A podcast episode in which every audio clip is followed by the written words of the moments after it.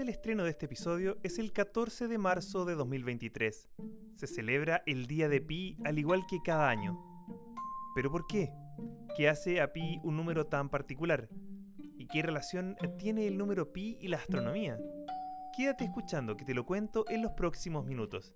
Y si tienes algunas preguntas, anótalas y puedes hacerlas a través de mis cuentas de redes sociales como Instagram, Twitter, TikTok y Patreon. Puedes encontrarme como Juan Carlos Beamín o arroba.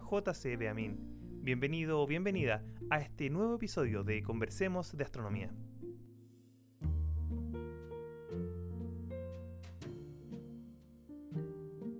Los números son el lenguaje en el que Dios escribió el universo. Así dijo el astrónomo matemático, ingeniero y físico italiano Galileo Galilei, conocido por usar un telescopio de diseño personal para observar manchas en el Sol, sistemas de lunas en el planeta Júpiter, estudiar la geografía lunar y por sobre todo dar el mayor soporte hasta el momento a la teoría heliocéntrica. Y es que no le falta razón, los números están en todas partes, sin ir más lejos, el calendario dice que este episodio se estrenó el 14 de marzo de 2023, o 3 del 14 como lo escriben en formato estadounidense. Por esta razón, en 1988, el físico Larry Shaw propuso la celebración del número pi este día, y cada vez toma mayor aceptación y reconocimiento en las esferas del mundo nerd. El número pi es un verdadero omnipresente en las matemáticas, la naturaleza y por ende en todas las ciencias. Cada vez que hay un círculo o una esfera, ahí está pi. La razón es que este número relaciona el diámetro con la circunferencia, es decir, si tomo una cuerda de cualquier largo y hago un círculo con ella, el diámetro del círculo formado será el largo de la cuerda dividido por el número pi. Siempre no importa el tamaño de la cuerda ni ninguna otra cosa. Los babilonios, hace prácticamente unos 4.000 años, ya se habían dado cuenta de este patrón, y de acuerdo a una tablilla que se ha datado entre el año 1900 y 1680 antes de nuestra era, determinaron que el valor de ese número misterioso era de 3.125.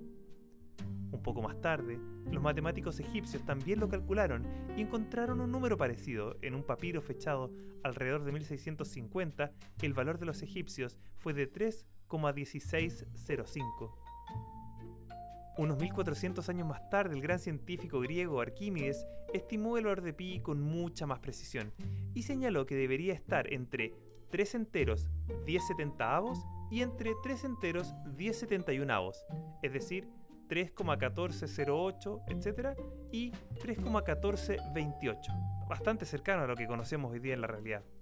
Unos 200 años después, el astrónomo y matemático griego Claudio Ptolomeo estimó el valor de pi con aún mayor precisión. Sus cálculos tenían un error de algo así como una parte en 50.000. Realmente una gran proeza. Avanzaron los siglos y mediante distintos métodos los astrónomos indios y persas siguieron mejorando las mediciones y estimaciones del número pi. Para el tiempo del gran matemático Leibniz se conocían decenas de decimales. Pero no me detendré en los avances que se hicieron más con el tiempo. Quizás eso sea tema para un futuro episodio el próximo año en la próxima conmemoración del número pi. Pero sí quiero mencionar que la letra griega pi no estuvo siempre asociada a este número fue el matemático galés William Jones en 1706 quien la designó, pero también el que popularizó su uso fue el gran matemático Leonard Euler, quien décadas después del nombramiento de pi por William Jones la popularizó en sus distintos trabajos. Pasaron los años y se siguió aumentando la precisión, por supuesto, la llegada de los computadores ayudó bastante y para junio del año 2022 se rompió uno de los récords más impresionantes. Google anunció que se había alcanzado un billón de dígitos de pi. Sí, escuchaste bien, un millón de millones de números. Pero esto en realidad es una tarea que nunca va a acabar, pues pi tiene literalmente infinitos decimales sin tener una secuencia predefinida con tantos números se pueden hacer cosas súper interesantes. Por ejemplo, tu fecha de nacimiento, tu número de identidad, de seguro social, pasaporte, clave tarjeta de crédito, tu aniversario, etc. Todas esas de seguro que están incluidas y contenidas en el número pi. De hecho, hay páginas web que tú das, por ejemplo, fecha de tu nacimiento y te dice en qué lugar del número pi se encuentra por primera vez. Si te interesa, puedes buscarlo y encontrar el enlace en la descripción de este episodio. Como puedes imaginar, determinar con gran precisión este número ha sido muchísimo trabajo. Imagínate el dolor que sienten cada vez que leen en la prueba del colegio o de una universidad donde dicen asuma pi igual a 3, o peor aún, aquellas de física teórica donde se puede usar pi igual a 1 o igual a 10. Total, al fin y al cabo, lo que quieren es simplemente un valor aproximado. Pi, al igual que la raíz cuadrada de 2, el número e o phi, también conocido como la razón áurea o número divino, son números llamados irracionales y son los más numerosos dentro de los números.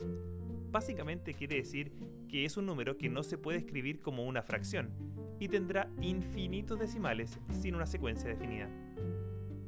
Como ya lo decía, este número está presente siempre que haya algo circular o esférico, y esta figura o cuerpo geométrico es increíblemente común en la naturaleza por una razón muy simple. Si no hay fuerzas externas, la esfera generalmente será la forma que minimice la energía. Por esta razón, los planetas y estrellas son esféricos. Lo mismo con las gotas de agua. La clásica forma alargada de las gotas es debido a la gravedad y el roce con el aire, pero en el espacio se ven perfectas esferas. Pero como este es un podcast principalmente de astronomía, mencionaré algunos ejemplos de dónde aparece esta constante universal. Seguramente muchos han escuchado que los planetas orbitan al Sol. Bueno, para calcular las órbitas, uno puede ocupar las famosas leyes de Kepler, que básicamente nos dicen que los planetas dan vuelta en torno al Sol en elipses. Johannes Kepler encontró una relación matemática entre el tiempo que se demoran los planetas en darle la vuelta al Sol lo que se llama el periodo, y el semieje mayor de la elipse que describe el planeta. Básicamente, un parámetro de la distancia. El número pi es parte de esa ecuación, pues justamente la elipse es una generalización de un círculo. El círculo es básicamente una elipse sin excentricidad. Entonces ahí aparece el número pi para calcular las órbitas de los planetas. Otro lugar donde aparece pi es, por ejemplo, en la radiación que viene de las estrellas. Si queremos medir cuánta luz proviene del Sol o cualquier otra estrella, tenemos que considerar su temperatura y su tamaño. Pero además de estas variables que dependen de cada estrella, hay que multiplicarlos por unas constantes, en particular una que es la conocida constante de Stefan Boltzmann. Y sí, este factor multiplicativo lleva en su interior el número pi podemos encontrar ejemplos en la formación de planetas, en la formación de las estrellas, nebulosas, galaxias y mucho otro más. Pero en realidad a mí lo que más me fascina de Pi es que aparece en todas las escalas. Por ejemplo, aparece cuando queremos determinar lo que se conoce como el radio de Bohr, que es básicamente el tamaño del átomo de hidrógeno, el más simple y pequeño del universo pero al mismo tiempo también aparecen las ecuaciones de campo de la relatividad de Einstein, que describen el movimiento de todo cuanto hay en el cosmos y de cómo se relacionan el espacio y el tiempo.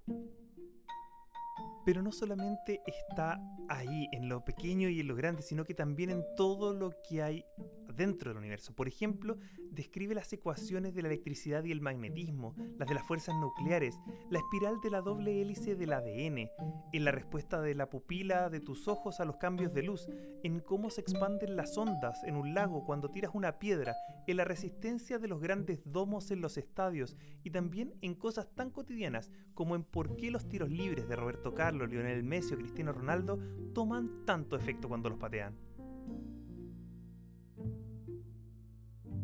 El día de Pi puede sonar como un verdadero capricho nerd, pero para mí el mensaje final que quiero dar es que tomémonos el tiempo de ver un poco más allá de las cosas que vemos a nuestro alrededor, hechas y diseñadas en base a principios y leyes fundamentales que están construidas en torno a algunos números privilegiados como pi.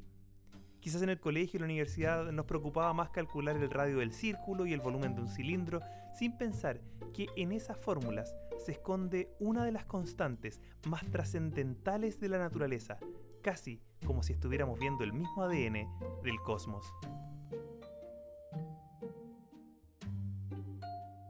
Espero que hayas disfrutado de este episodio un poco especial sobre matemáticas y astronomía en Conversemos de Astronomía.